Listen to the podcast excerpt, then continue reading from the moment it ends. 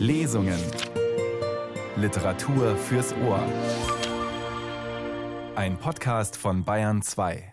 Hier am Mikrofon ist Judith Heidkamp und wir fangen an mit einem berühmten Schauerroman, von dem nicht alle wissen, dass er eng mit Bayern verknüpft ist. Mary Shelleys Frankenstein.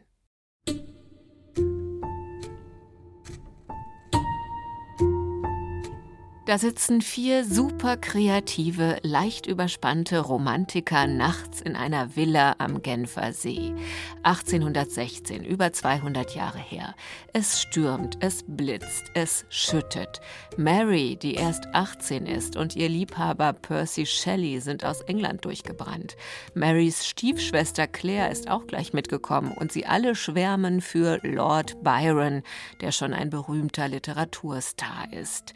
Viel Gefühl ist da im Spiel. Erotik, Konkurrenz, Ausbruch, Leidenschaft, Kunst. Und sie verabreden sich, Schauergeschichten zu erfinden. Und ausgerechnet Mary schreibt dann diesen Roman, der weit berühmter werden wird als alles, was die anderen drei je gemacht haben. Also da ist viel Drama enthalten und der Schriftsteller Markus Orts hat am Anfang des Jahres einen Roman darüber veröffentlicht, Mary and Claire. Ich habe damals mit ihm in der Kulturwelt gesprochen und für ihn war Einsamkeit das zentrale Thema. Auf der einen Seite ist Einsamkeit etwas sehr, sehr Positives für die Romantiker. Sie schöpfen aus dieser Einsamkeit ihre Werke. Auf der anderen Seite ist Einsamkeit auch schrecklich, Frankenstein. Es ist eigentlich ein Roman über die Einsamkeit, denn das Monster sagt ja, bitte schaff mir eine Gefährtin. Und Viktor Frankenstein lehnt dies ab und in diesem Augenblick kippt die Kreatur und wird dann erst zum Monster. Und das ist auch ganz wichtig in der ersten Fassung, die Mary Shelley schrieb. Ohne Liebe wird die Kreatur böse. Bei uns hören Sie eine Übersetzung der Urfassung mit ziemlich revolutionären Gedanken also und dann auch noch von einer Frau. Und Frankenstein ist ja auch erstmal ohne Namen von Mary Shelley veröffentlicht worden, also anonym. Es ist dann so gewesen, dass der Verkauf massiv einbrach, weil die Leute gesagt haben, was, eine Frau hat sowas geschrieben, die kann ja nur geistesgestört sein. Hier in den Radiotexten am Sonntag jetzt der erste von drei Teilen unserer Lesung mit Jens Wawrecek. Hier wird das Monster quasi gleich geboren. Und da erschließt sich dann auch, was Frankenstein mit Bayern zu tun hat. Die diabolische Erschaffung der Kreatur findet statt an der Universität von Ingolstadt. Nur jemand, der es selbst erlebt hat, kann nachvollziehen, wie fesselnd Wissenschaft sein kann. In anderen Studienbereichen dringt man bis zu einem Punkt vor, den andere bereits zuvor erreicht haben, und darüber hinaus gibt es nichts zu entdecken. Aber die naturwissenschaftliche Forschung liefert unablässig Nahrung für neue Entdeckungen und Wunder. Selbst ein durchschnittlich begabter Verstand, der sich eifrig seinen Studien widmet, wird unweigerlich ein großes Können auf seinem Gebiet erlangen. Und ich, der ich mich unablässig um die Erreichung eines einzigen Forschungszieles bemühte und vollständig in dieser Arbeit aufging, lernte so schnell, dass ich nach Ablauf dieser beiden Jahre einige Entdeckungen zur Verbesserung von chemischen Instrumenten machte, die mir großen Respekt und Bewunderung an der Universität verschafften. Nachdem ich so weit gekommen war und mich mit Theorie und Praxis der Naturkunde so gut vertraut gemacht hatte, wie es der Unterricht eines jeden Professors in Ingolstadt ermöglichte, schien mein dortiger Aufenthalt zu weiteren Fortschritten nichts mehr beitragen zu können – und ich plante, zu meinen Freunden und in meine Heimatstadt zurückzukehren. Eines der Phänomene, dem ich besondere Aufmerksamkeit widmete, war die Zusammensetzung des menschlichen Körpers und eigentlich eines jeden lebendigen Wesens. Worin, fragte ich mich häufig, bestand die Grundlage des Lebens? Es war eine verwegene Frage und eine, die man seit jeher für unerklärlich gehalten hatte. Doch wie viele Geheimnisse hätten wir längst ergründet, wenn uns nicht Feigheit oder Nachlässigkeit vom Nachforschen abhalten würden.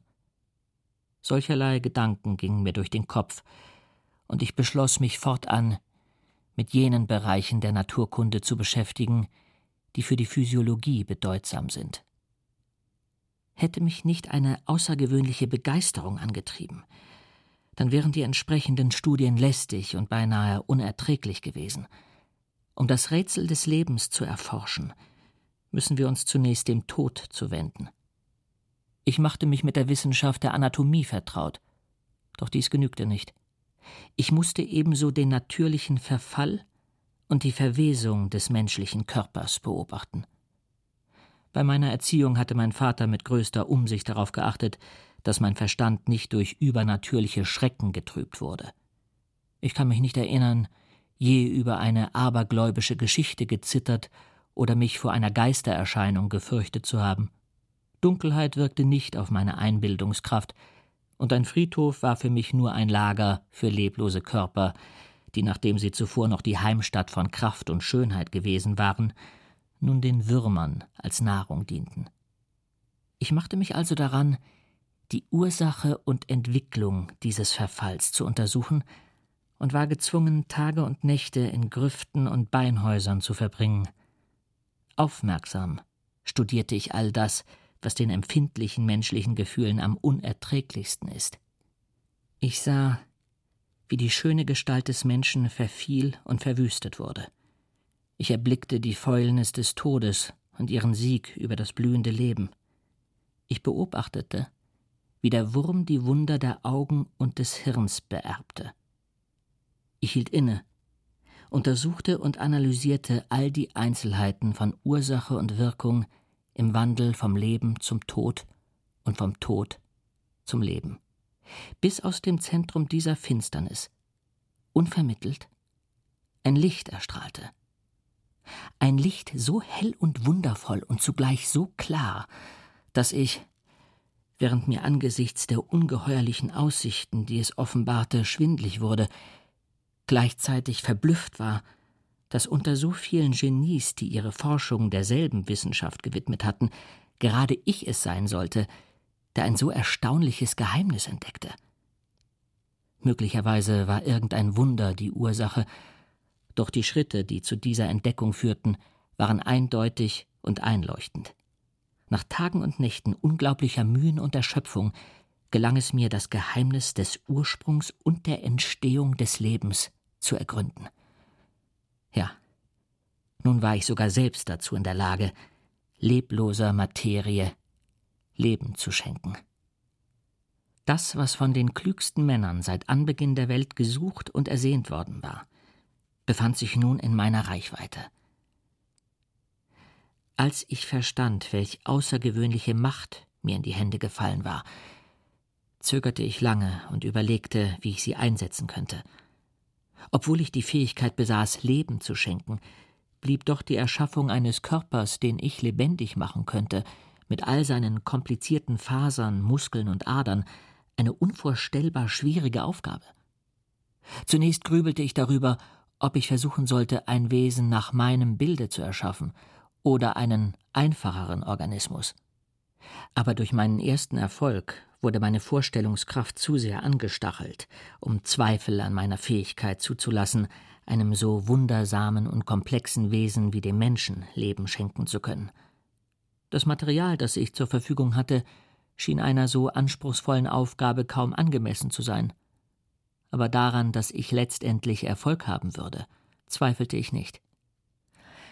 Da sich die Winzigkeit der Bestandteile als großes Hindernis beim Fortschritt meiner Arbeit erwies, beschloss ich, im Gegensatz zu meiner ursprünglichen Absicht, dem Wesen eine riesenhafte Gestalt zu geben. Das heißt, ungefähr zweieinhalb Meter groß und entsprechend breit.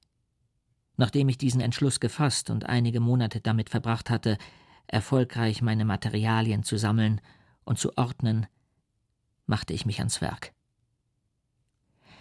Niemand kann die Verschiedenartigkeit der Gefühle ermessen, die mich in der anfänglichen Begeisterung über meine Erfolge wie ein Wirbelsturm vorantrieben.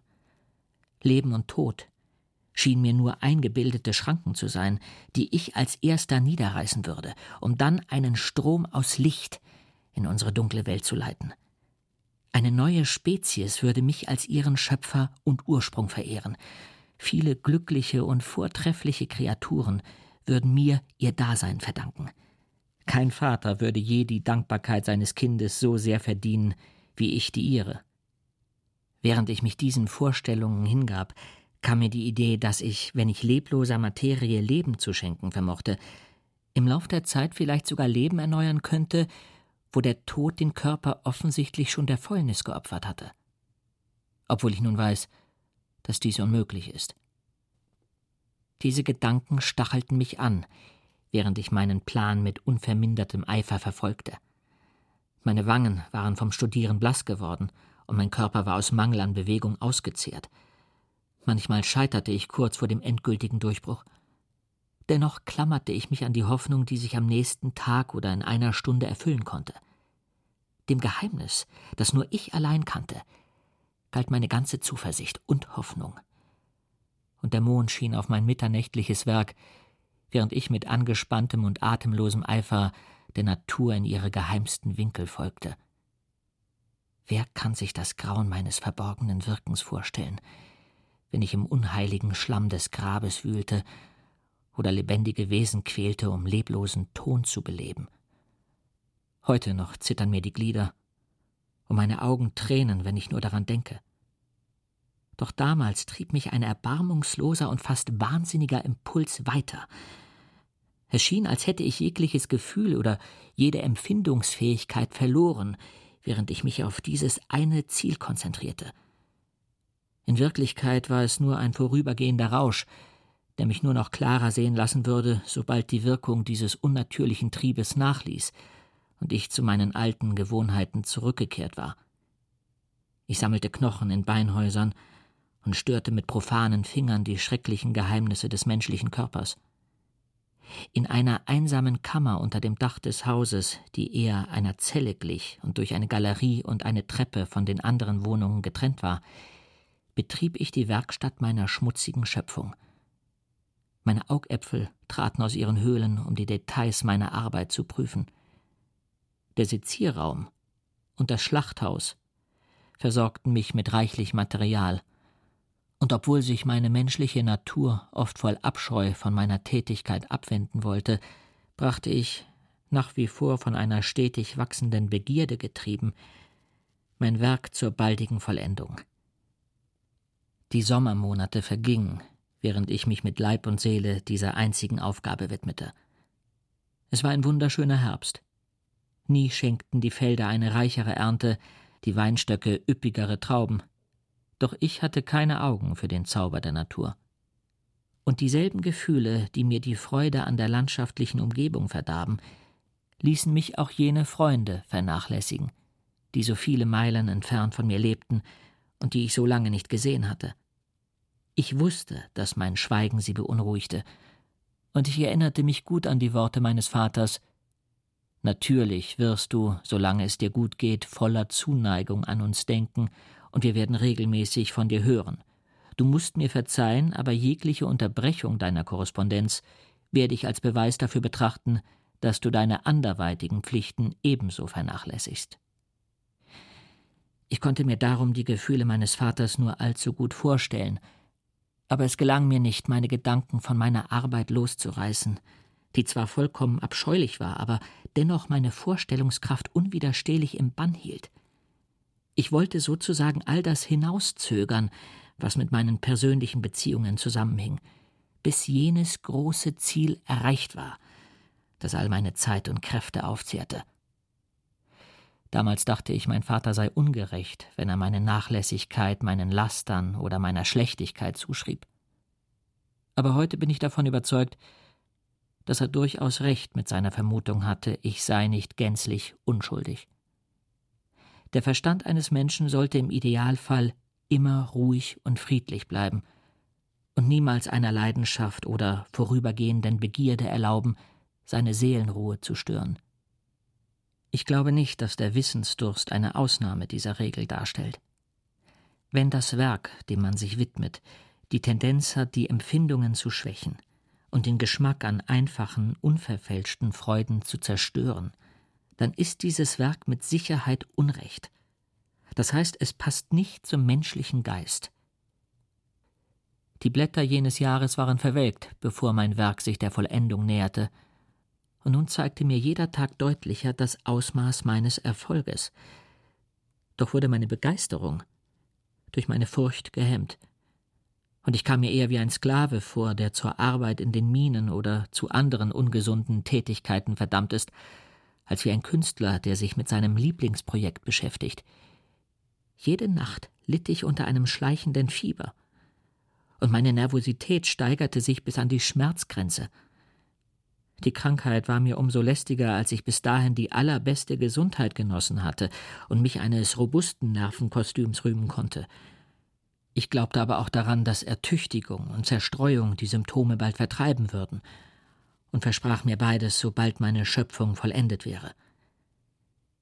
Es war in einer tristen Novembernacht, als ich die Vollendung meiner mühseligen Arbeit vor mir sah.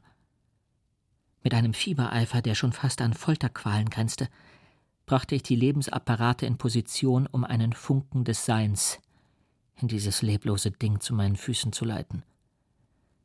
Es war bereits ein Uhr morgens.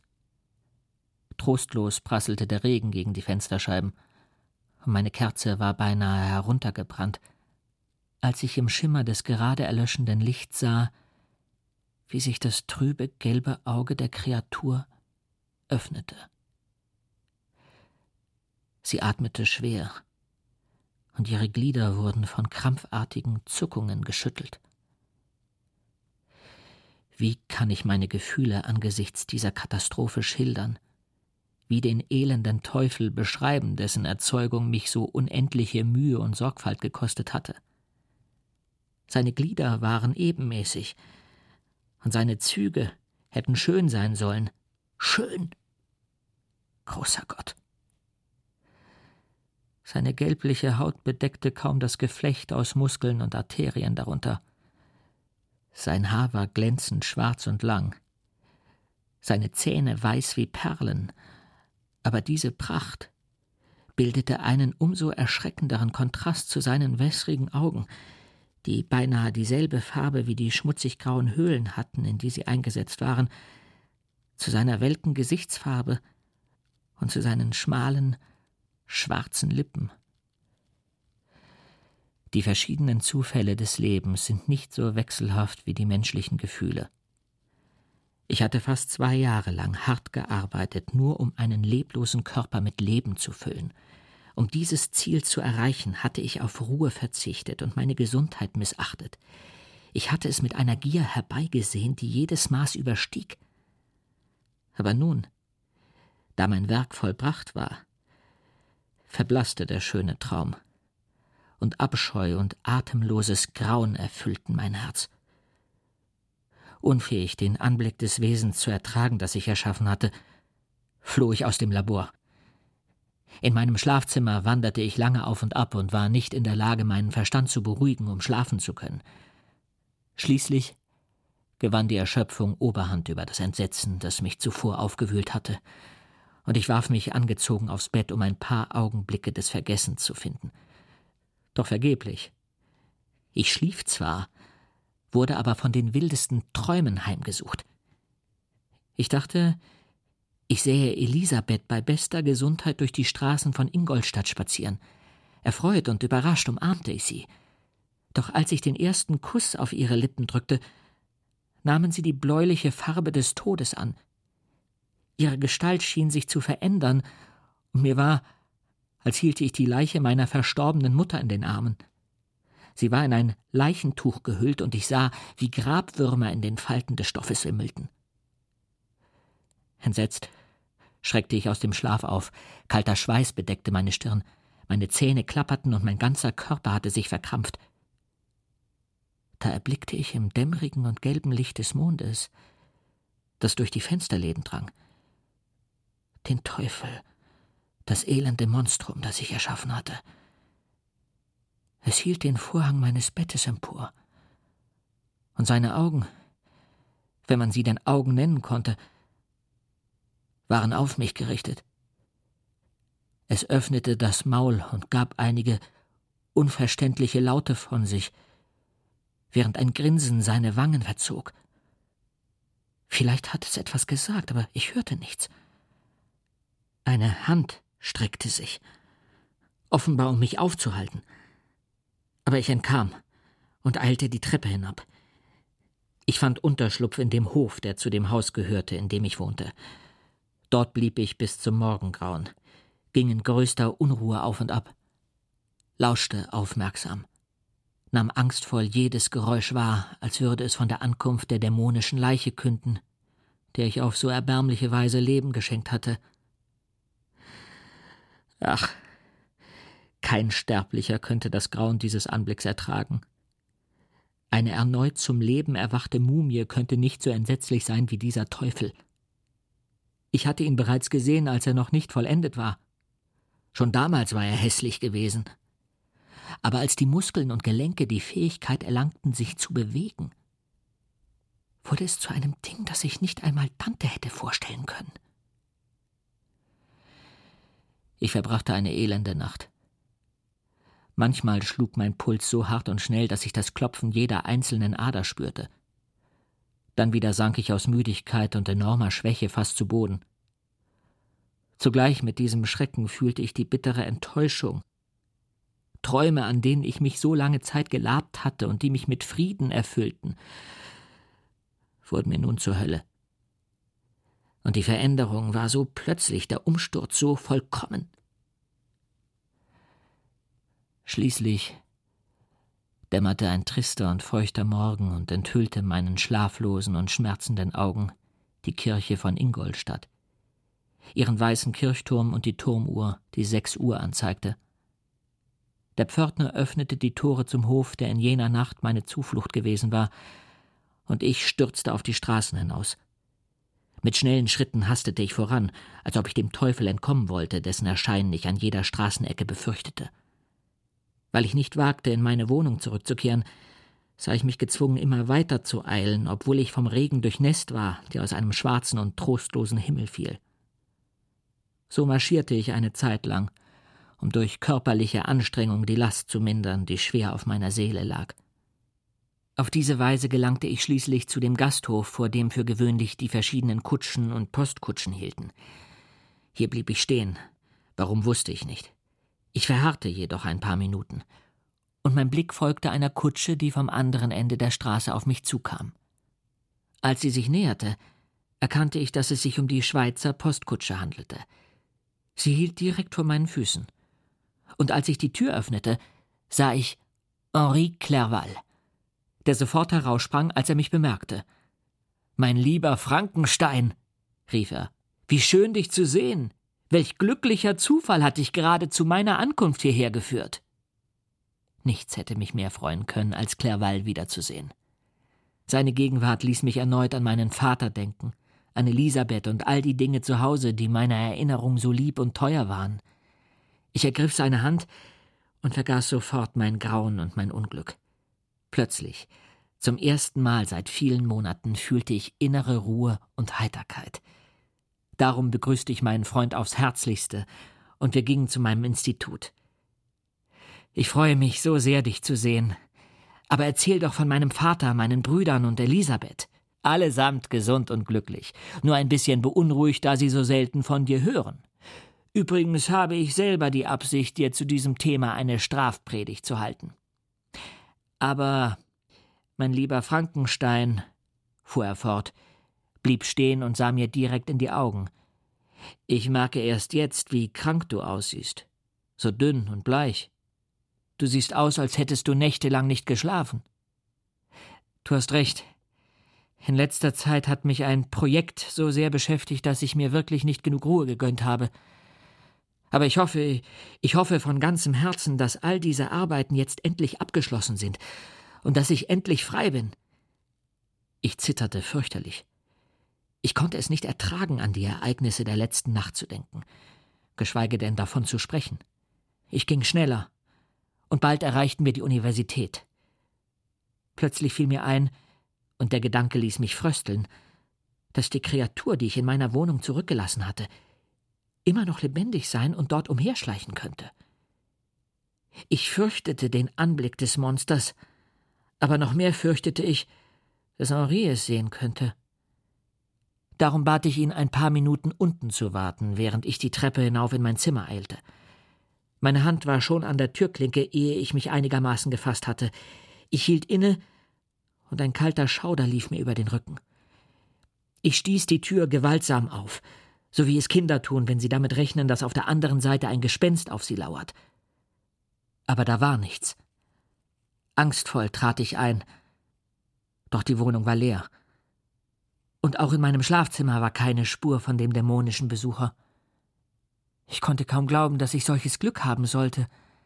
Aber als ich mich vergewissert hatte, dass mein Feind wirklich geflohen war, klatschte ich vor Freude in die Hände und lief hinunter zu Clerval. Wir gingen hinauf in mein Zimmer, und der Diener servierte sogleich ein Frühstück, aber ich war nicht in der Lage, mich zu beherrschen. Freude war nicht das Einzige, das ich fühlte. Mein Körper brannte in nervöser Erregung und mein Puls raste. Ich hielt es nicht einen Moment lang aus, an derselben Stelle zu bleiben. Ich sprang über Stühle, klatschte in die Hände und lachte laut.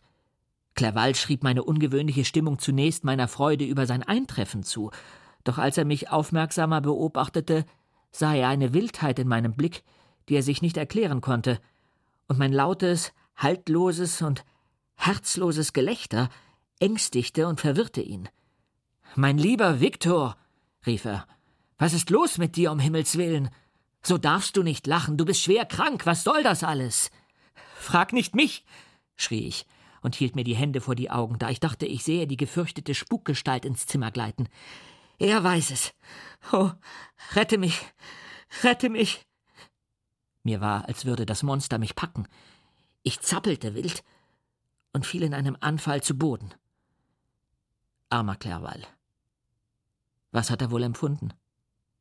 Ein Treffen, auf das er sich so sehr gefreut hatte, wurde auf seltsame Weise zum Albtraum.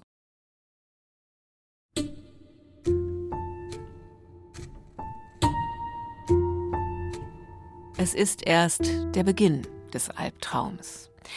Jens Wawritschek war das. Er las den ersten Teil der Urfassung des Romans Frankenstein von Mary Shelley, 1816 geschrieben. Regie Irene Schuck, Bayerischer Rundfunk 2012. Alexander Pechmann übersetzte die Urfassung dieses Romans, der später noch mehrfach überarbeitet wurde. Diese Übersetzung erschien bei Artemis und Winkler und bei DTV. Mit freundlicher Genehmigung ist diese Sendung auch als Podcast zu finden in der ARD Audiothek beim ARD Radiofestival. Danke fürs Zuhören, sagt Judith Heidkamp.